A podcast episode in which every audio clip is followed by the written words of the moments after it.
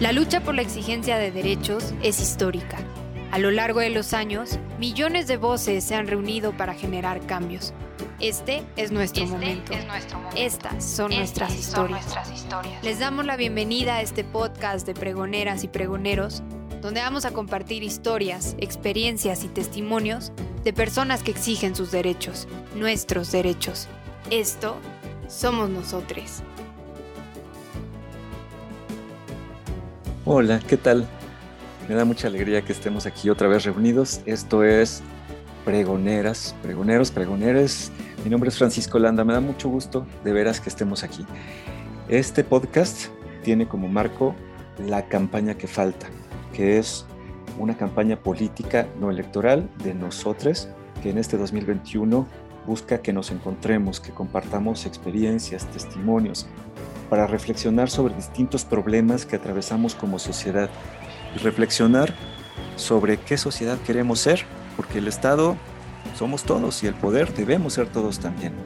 Aprovecho para invitarles a que chequen nuestras redes sociales y puedan estar al tanto de todas las causas que se están impulsando con este mismo espíritu. En Facebook, Instagram y Twitter nos pueden encontrar como Nosotros MX y en YouTube como Nosotros Movimiento. Recuerden que al escribir nosotros, la tercera O se sustituye por una X. O si lo prefieren, también pueden entrar directamente a nuestra página web www.nosotros.org. Y bueno, se aproxima el 30 de abril, en el que de manera festiva decimos vivan las niñas, vivan los niños, pero desafortunadamente la realidad no es siempre para celebrarse, dado que el acceso de niñas, niños y adolescentes a sus plenos derechos, a su cuidado colectivo, no es tan feliz y no es un motivo de alegría, sino más bien un reto, un gran reto para que podamos trabajar juntas y juntos para que sea realidad lo que está plasmado en nuestras leyes y en tratados internacionales firmados por el país. Para abordar estos temas, desde experiencias diversas y geografías diversas en nuestro país, tenemos hoy dos invitadas de lujo que son Cintia Moncada y también tenemos aquí a Claudia Cuellar. Cuéntenos, por favor, queridas Cintia y Claudia, bienvenidas. Me da mucha alegría que estén aquí con nosotros. ¿Quiénes son ustedes? ¿Qué hacen? Hola, muchas gracias. Yo soy Cintia Moncada, soy coordinadora de Matatena, Asociación Civil. Estamos en Saltillo, Coahuila y soy egresada LIT también. Muchas gracias. Y mi nombre es Claudia Cuellar, yo soy abogada de formación con especialidad en derechos humanos y en Luminas lo que yo hago es investigar específicamente en el tema de infancias y eh, desde hace algunos años con el tema de violencias hacia las infancias. Les propongo que antes de que ustedes me hablen de este tema, escuchemos una pequeña cortinilla, una cápsula a cargo de Maripina Menéndez, que es otra pregonera como nosotras, ¿no? que está en temas de infancia y adolescencias. Y ella es directora ejecutiva de la organización Save the Children, que es una organización internacional que también tiene acción en México. ¿La escuchamos y regresamos? Todos los días los niños y las niñas en nuestro país eh, se ven profundamente afectados por el contexto de violencia. Eh, tan solo en el 2020, más de 1.900 niños y niñas fueron asesinados. 11.000 niños eh, llegaron con lesiones a hospitales, producto, digamos, de los golpes y el maltrato de sus familias. Cinco niños cada día son asesinados en este país y nueve eh, niñas sufren feminicidio cada mes. El incremento de denuncias eh, que se ha enfrentado es verdaderamente gravísimo. Estamos hablando de, eh, de, un crecimiento de un 80% de denuncias con respecto de maltrato y violencia a las familias y a niños y niñas. Solamente de enero a noviembre del 2020 se recibieron más de 620 mil llamadas que reportaban sin duda los temas de violencia doméstica, maltrato a las mujeres y por supuesto violencia contra niños y niñas. Un tema y una cifra que me parece cada vez más crítica y más grave es que el 80% de las mujeres menores de 15 años en nuestro país han recibido y han sido afectadas por abuso sexual. La realidad sin duda es que eh, eh, estamos eh, planteando un contexto del que mucha gente habla como una situación normalizada. Lo que está normalizado en realidad porque todo mundo ya no aceptamos como mexicanos y mexicanas que esto esté sucediendo. Lo que está normalizado es que haya nalgadas, que haya castigos, que haya violencia en la familia como un proceso normal y formativo de una pauta de crianza. Creo que hoy el tema de la violencia en México está en la mente de todas y todos nosotros. Por eso una campaña como nosotros es una campaña que convoca ¿no? a que tomemos conciencia de esta situación y que hagamos cada vez cambios. Quizás uno de los primeros y más importantes tiene que ver con que en verdad hagamos un proceso de transformación cultural y de conciencia en los individuos. Que sepamos que los seres humanos, las mujeres, los niños y las niñas, somos lo más valioso que tenemos en nuestra sociedad. Otro cambio importante tiene que ver con la política pública. Hemos promovido cambios para erradicar el castigo físico y humillante y hay disposiciones legales ya a nivel federal que han cambiado. Ahora tenemos que hacer que esto se aterrice en los estados y que efectivamente eh, tenga una acción directa en los padres de familia cuando están eh, hablando y cuando están, eh, digamos, en convivencia con sus hijos y sus hijas. Y por supuesto, tenemos que hacer sin duda un cambio cultural que llegue a las escuelas, a los medios de comunicación y a todos los mecanismos de socialización de los niños y las niñas, y también de los padres de familia, de los docentes y de todas las personas que están en relación con los niños y las niñas a través de pautas de crianza con ternura. Necesitamos saber que los niños y las niñas en México deben ser amados y aceptados. Ese es el principio fundamental por el que le estamos apostando para construir una cultura de paz en nuestra sociedad.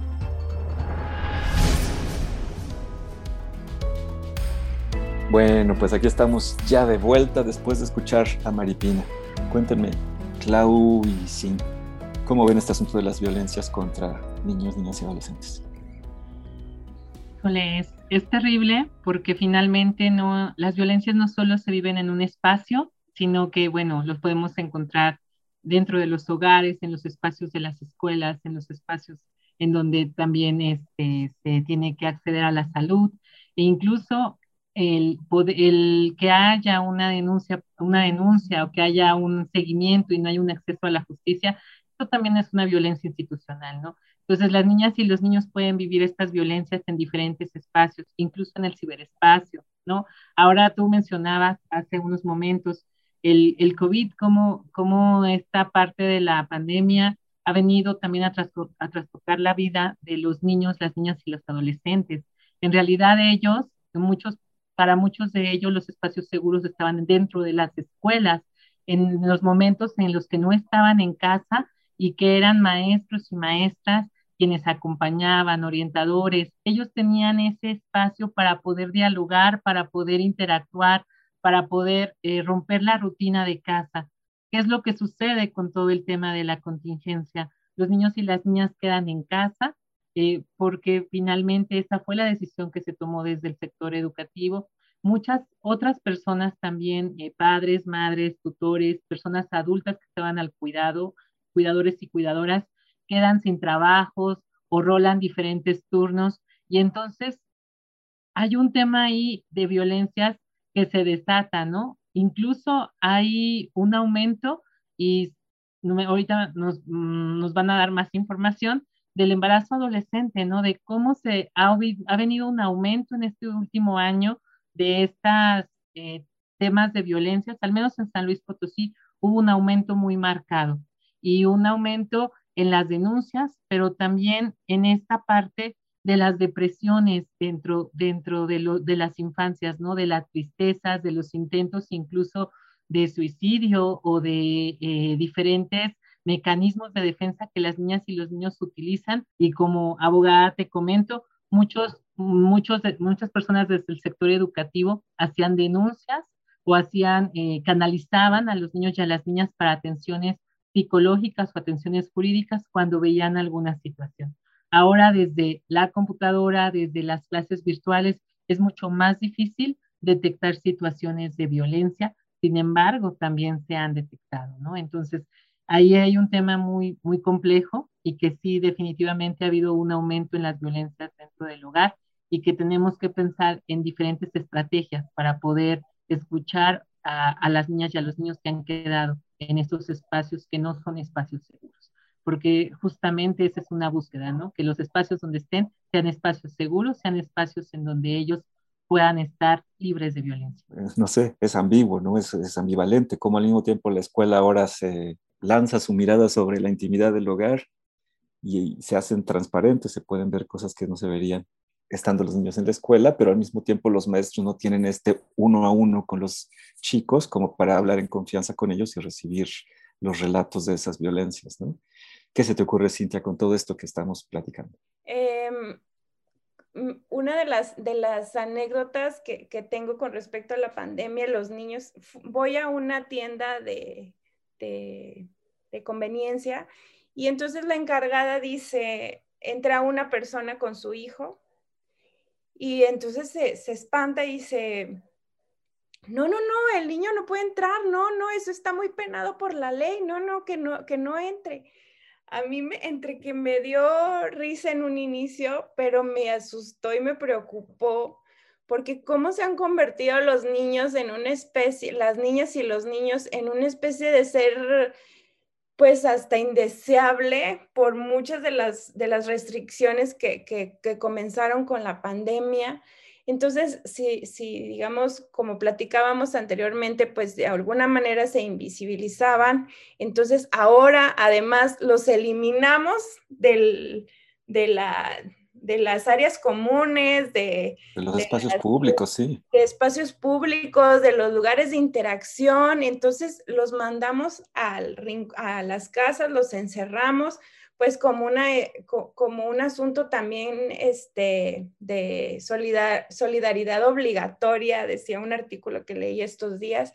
Y pues nuestra respuesta pues fue invisibilizarlos aún más eh, de lo que estaban, ¿no? Y bueno, ahí, como ya platicaba Claudia, se incrementa pues la violencia que ya existía, pero entonces no los vemos. Como maestra de secundaria es como tengo 34 alumnos de los cuales solo sé de 12. ¿Qué está, ¿Dónde están los demás? ¿Están bien? Este, ¿qué, qué está sucediendo en sus casas? Eh, claro. ¿Estarán seguros? Entonces, em, siento que desde que todo esto inició hace un año, pues ha sido como una este, bola de nieve, ¿no? Que implica primero, bueno, lo sacamos, bueno, esto, bueno, este, cambiamos todas sus dinámicas, eh, no pueden opinar si están de acuerdo de ir o no a la escuela, porque pues se tienen que sacrificar por el bien de la sociedad, ¿no? Del bienestar, por la salud. Y pues bueno, pero mientras tanto ellos están sosteniendo pues historias que ya venían arrastrando, situaciones de violencia, abuso. Entonces, em, siento que la respuesta de las autoridades ha sido este, muy lenta, o sea, se ha tardado demasiado en reactivar este sistema que ya venía, se venía trabajando, números de emergencia, eh, procuradurías especializadas en niños. Y entonces en todo esto, pero no está funcionando la maquinaria, no se está participando con la rapidez que lo necesita la, la, dinámica, ¿no? Y, como decías, Claudia, hace ratito, ¿no? Entonces, lo que se produce ya no son comunicaciones o señales de foco amarillo por parte de los chicos, sino ya son los focos rojos de no aguantamos más, incremento de temas de, de abuso sexual, incremento de temas de suicidio, de auto, daño autoinfligido, etc. Y muy bien, ahora les propongo algo. Hagamos una pequeña pausa y regresamos en breves momentos. Ayúdanos a llegar a más personas para que conozcan, promuevan y exijan sus derechos. Exijan sus derechos. En Facebook, Instagram y Twitter nos encontramos como Nosotros MX y en YouTube como Nosotros Movimiento. Para escribirlo, recuerda que en lugar de la tercera O de nosotros, va una X. Y no olvides visitar nuestra página web www.nosotros.org. Ahí podrás encontrar nuestra proclama, firmarla, saber un poco más de quiénes somos, nuestros colectivos y toda la información de la campaña que estamos emprendiendo este 2021. Sigamos demostrando que en Bola resolvemos lo que una sola persona no puede. Y bien, ya estamos aquí de regreso. Podríamos abordar cómo esto que estamos diciendo se ve atravesado por el tema de género. Te escuchamos, Claudia, por favor. Y justamente iba a ese punto, Paco, porque antes las personas no pasaban tanto tiempo en las casas, en los hogares, y entonces, pues ahora muchas de las niñas, de las adolescentes, son quienes toman el rol de cuidadoras de sus hermanitos, de cuidadoras de las personas adultas, porque finalmente, pues si no estás yendo a la escuela, entonces acá tienes que hacer cosas, ¿no? Y entonces son ellas quienes asumen todo este trabajo en el hogar, que finalmente es un trabajo muy pesado, es un trabajo que, imagina, todos los días estarlo haciendo y estar asumiendo roles que antes a lo mejor no tenían. Y justo menciono que son las niñas, porque dialogando con algunas de ellas, pues finalmente dicen, es que yo le ayudo, yo le ayudo a mi mamá a hacer la comida, a limpiar la casa. ¿Y qué hace tu hermano? Pues él se pone a estudiar. Y entonces de pronto uno dice, ah, caray, o sea, como alguien está estudiando y jugando videojuegos, mientras la carga en los hogares sí es mucho más para las mujeres, para las niñas, para las adolescentes. Eso también para, para las madres, ¿no? Porque de pronto Hubo por ahí muchas situaciones en donde son ellas quienes pierden el trabajo, en donde eh, desde el tema de género también se ve que hay una diferencia entre quienes conservan los empleos y quienes no, porque de pronto hay empleadores y empleadoras que dicen, ah, lo que pasa, y ya me ha topado con varios, ¿no? De que dicen, es que le doy prioridad a mis empleados varones porque finalmente ellos son el sustento de su casa y quienes ayudan son las empleadas mujeres. Y en muchos casos no es así. En la mayoría de los casos no es así. Aportan al hogar de la misma forma o incluso hay, hay mujeres que trabajan todo el tiempo porque ellas se, se dan cuenta de que pues, sus parejas salieron de los hogares porque había violencias, porque incluso hemos activado muchas medidas de protección últimamente en donde hemos tenido que sacar a los agresores de los hogares porque finalmente ahí también es un foco rojo, ¿no? Y no se pueden quedar ahí. Entonces, eh, sí hay un tema de género muy fuerte que eh, se volcó sobre los cuidados y las tareas hacia las niñas, hacia las adolescentes. Y entonces ahí hay algo que se tiene que rescatar y es el diálogo, y es esta crianza sin violencia, y es este pensar en, en que la vida de ella tiene que estar también eh, libre de todas estas situaciones que ya Cintia nos comentaba, se viven en los hogares y que finalmente, como tú dijiste hace rato, muchas de las veces hay eh, violencias sexuales que si bien venían viviéndose desde antes, se recrudecen con este tema de la contingencia porque estamos más tiempo en el hogar, más tiempo conviviendo, más tiempo con el, con el agresor o los agresores y esto es algo que ha impactado muchísimo. Entonces, pues sí, hay definitivamente un tema ahí de género. Bueno, continúo en, prácticamente en el tema que se queda Claudia, que es el tema de la violencia sexual. Y eso es otro de los aspectos que afecta en particular a las niñas y adolescentes, desafortunadamente. Como sabemos, pues el lugar es, el, es donde se dan la mayor parte de las agresiones sexuales hacia las niñas. Entonces, ahora que nuestras niñas eh, pues están en, en, casa durante la mayor parte del tiempo, pues también se, hemos visto un incremento en la violencia sexual hacia ellas.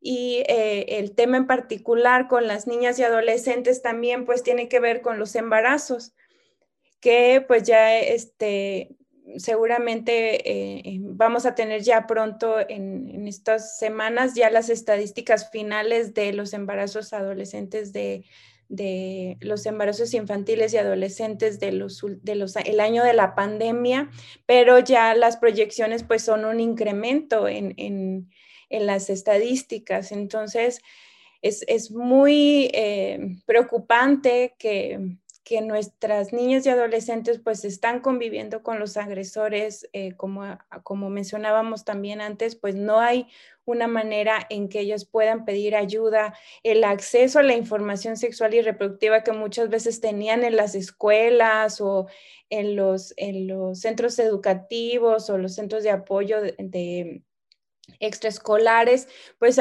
no están funcionando y entonces no tienen acceso a eso. Los, los servicios de, eh, a, los servicios amigables de, de métodos anticonceptivos que se proporcionaban, pues también muchas de las unidades estuvieron cerradas durante la pandemia, entonces tampoco se tenía acceso a métodos anticonceptivos y todo eso pues va impactando finalmente eh, otra vez en las adolescentes, en las niñas, la calidad incluso del acceso a, por ejemplo, las visitas a, a las consultas de ginecología que en hospitales públicos pues disminuyó toda la atención que no era de, primera necesidad. Entonces, pues todas esas fuentes de información que ya se habían, habíamos ganado, ¿no? Que ya se, que ya eh, eh, iban eh, funcionando, pues con la pandemia, que se redujo y se cambió toda esta dinámica. Entonces, eh, desafortunadamente, pues quienes están padeciendo todo este tipo de circunstancias, pues son otra vez las niñas y adolescentes, ¿no? Yo creo que han mencionado un tema fundamental que es el del silencio.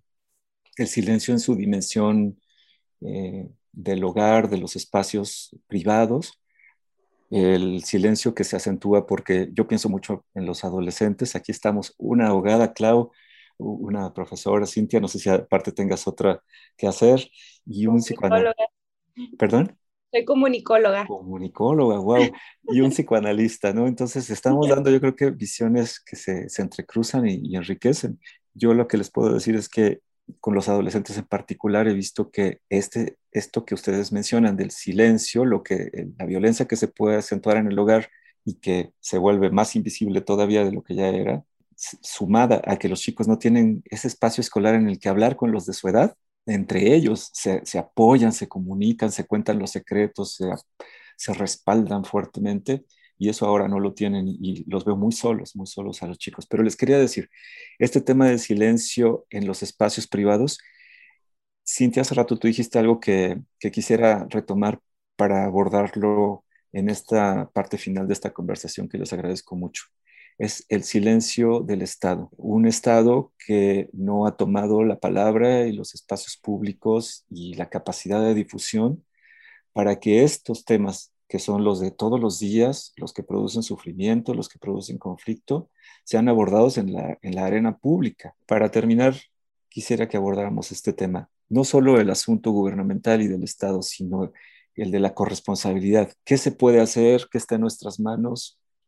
Claro, eh, híjole, no solo el silencio, sino también que se avientan la bolita uno a otro y no asumen la responsabilidad que, que les corresponde. Y van a preguntar, ¿y dónde está? Bueno, es que hay, hay leyes, hay toda una estructura, ¿no? Esto que tú mencionabas, te comento, aquí en San Luis Potosí existe el protocolo de actuación para dependencias que tienen niñas, niños y adolescentes, y este fue publicado justamente en febrero del 2019 si tú me preguntas, oye, ¿y funciona? Yo te voy a decir técnicamente el protocolo lo que dice es que tienes que ir a la PEPENA, la Procuraduría de Protección de Niños y Adolescentes, quien tiene que resolver las cosas.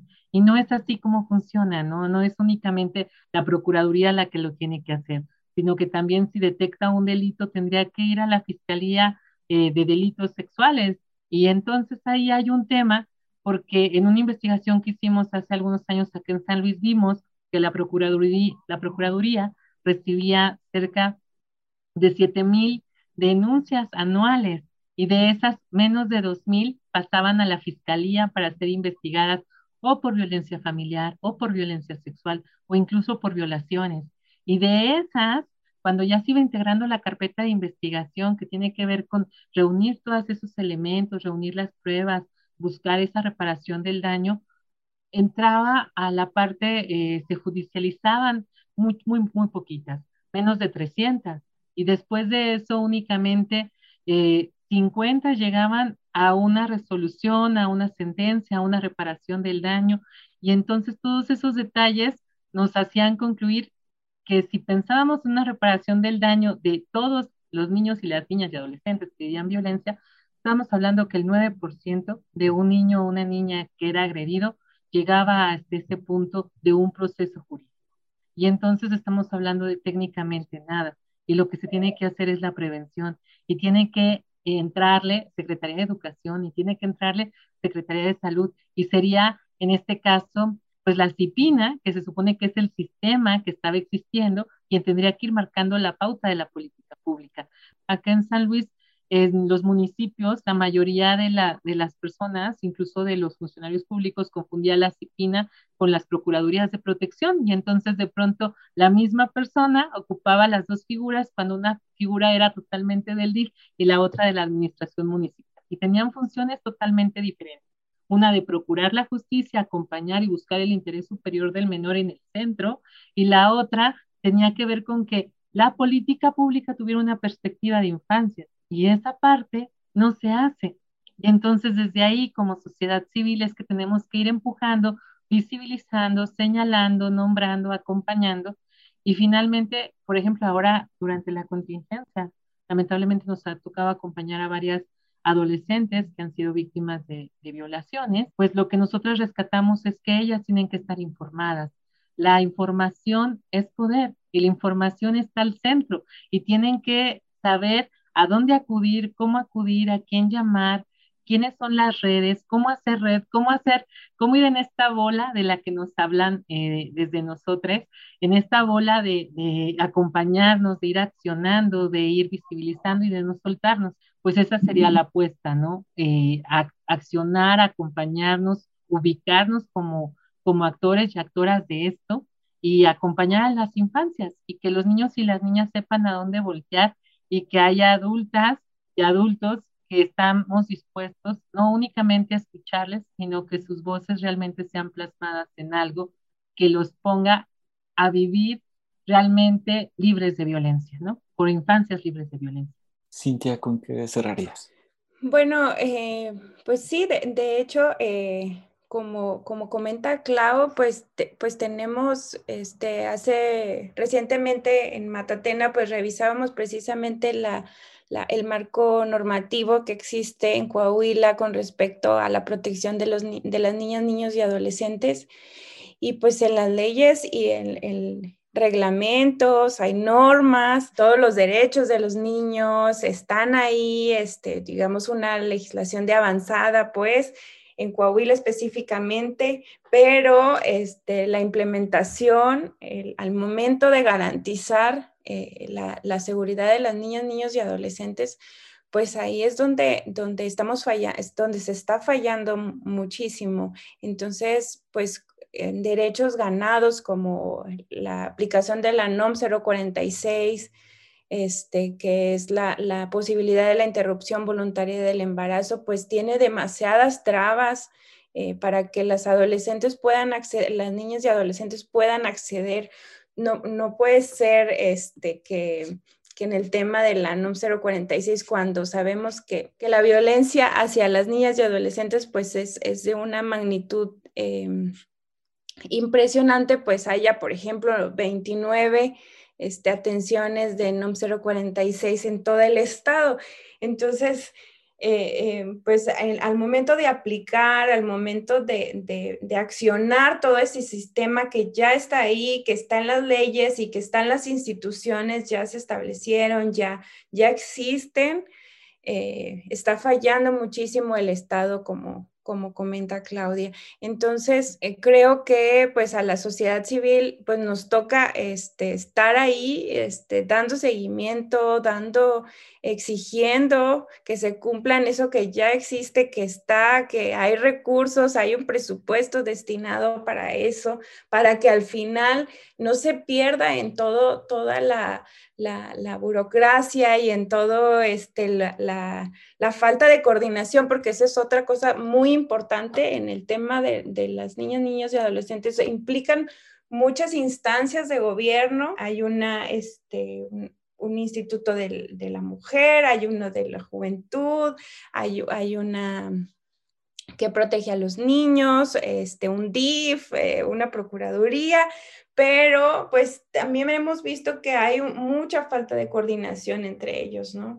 Entonces, pues luego se repiten y lo mandan aquí, se va allá y se pierden, este, al final muchas veces se, dan por vencidos y, dejan de, insistir en, la búsqueda o en la garantía y se quedan eh, en la indefensión total porque, por, precisamente por la falta de, coordinación que existe entre las dependencias, ¿no? En Matatena, pues esperamos que, podamos eh, sumar a, a dar... Eh, a, visibilizar este tipo de situaciones, que, podamos, que, el hecho del informe que, que está, en el que estamos ahorita en este momento eh, ya por presentar, pues que pueda ayudar también en, ese sentido, que, a, evidenciar este, este tipo de, ausencias que existen, la falta de coordinación, la falta de, aplicación de, los derechos que están ahí, que ya están ganados, que hay normas, que hay procedimientos para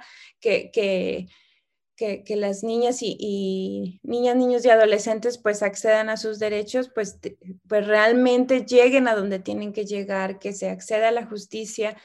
Y pues el tema de la prevención, que es otro tema también ah, eh, ausente y que pues no, ni siquiera tengamos que estar hablando de que se haga justicia, sino simplemente que los las niñas, niños y adolescentes pues puedan vivir en un ambiente libre de violencia, en donde puedan desarrollarse plenamente, en donde tengan eh, las, todos, todas y todas las posibilidades de eh, vivir una vida este, feliz, tranquila y, y esté en pleno desarrollo de sus, de sus derechos, ¿no? Sí, puedan jugar, soñar, desear y ser acompañados. Pregoneras Cintia y Claudia, esta conversación tiene un continuará porque son muchísimos temas, pero por ahora les agradezco muchísimo porque nos han dado miradas panorámicas y reflexiones súper valiosas. Gracias por contribuir a que más personas conozcan, promuevan y exijan sus derechos y en este caso integren a sus vidas el tema de los derechos de niñas, niños y adolescentes. A quienes nos escuchan, nos encontramos en la siguiente edición de Pregoneras, este podcast que acompaña la campaña política de nosotros en 2021, la campaña que falta no olviden echarle un ojo a nuestras redes sociales y sobre todo visitar nuestra página web www.nosotros.org. La tercera O de nosotros se sustituye por una X, para que puedan leer y firmar esta proclama que encontrarán entrando a la página. De este modo podrán sumarse y formar parte de este gran movimiento. Gracias, Clau. Gracias, Cintia, de todo corazón. Nos vemos muy pronto. Gracias. Este fue el podcast de nosotros. Nosotras, nosotres. De las pregoneras y pregoneros con quienes nos organizamos en una campaña continua para exigir, nuestros, derechos. No olvides estar al pendiente de nuestras redes sociales en Facebook, Instagram, Twitter y YouTube. Y recuerda que nuestro podcast está disponible en Spotify, Apple, Google o donde prefieras escucharnos. Si nuestras voces te gustan, ayúdanos compartiendo el contenido que creamos para que más personas conozcan, promuevan y exijan, sus, derechos. sus derechos. En Volar resolvemos lo que una sola persona no puede.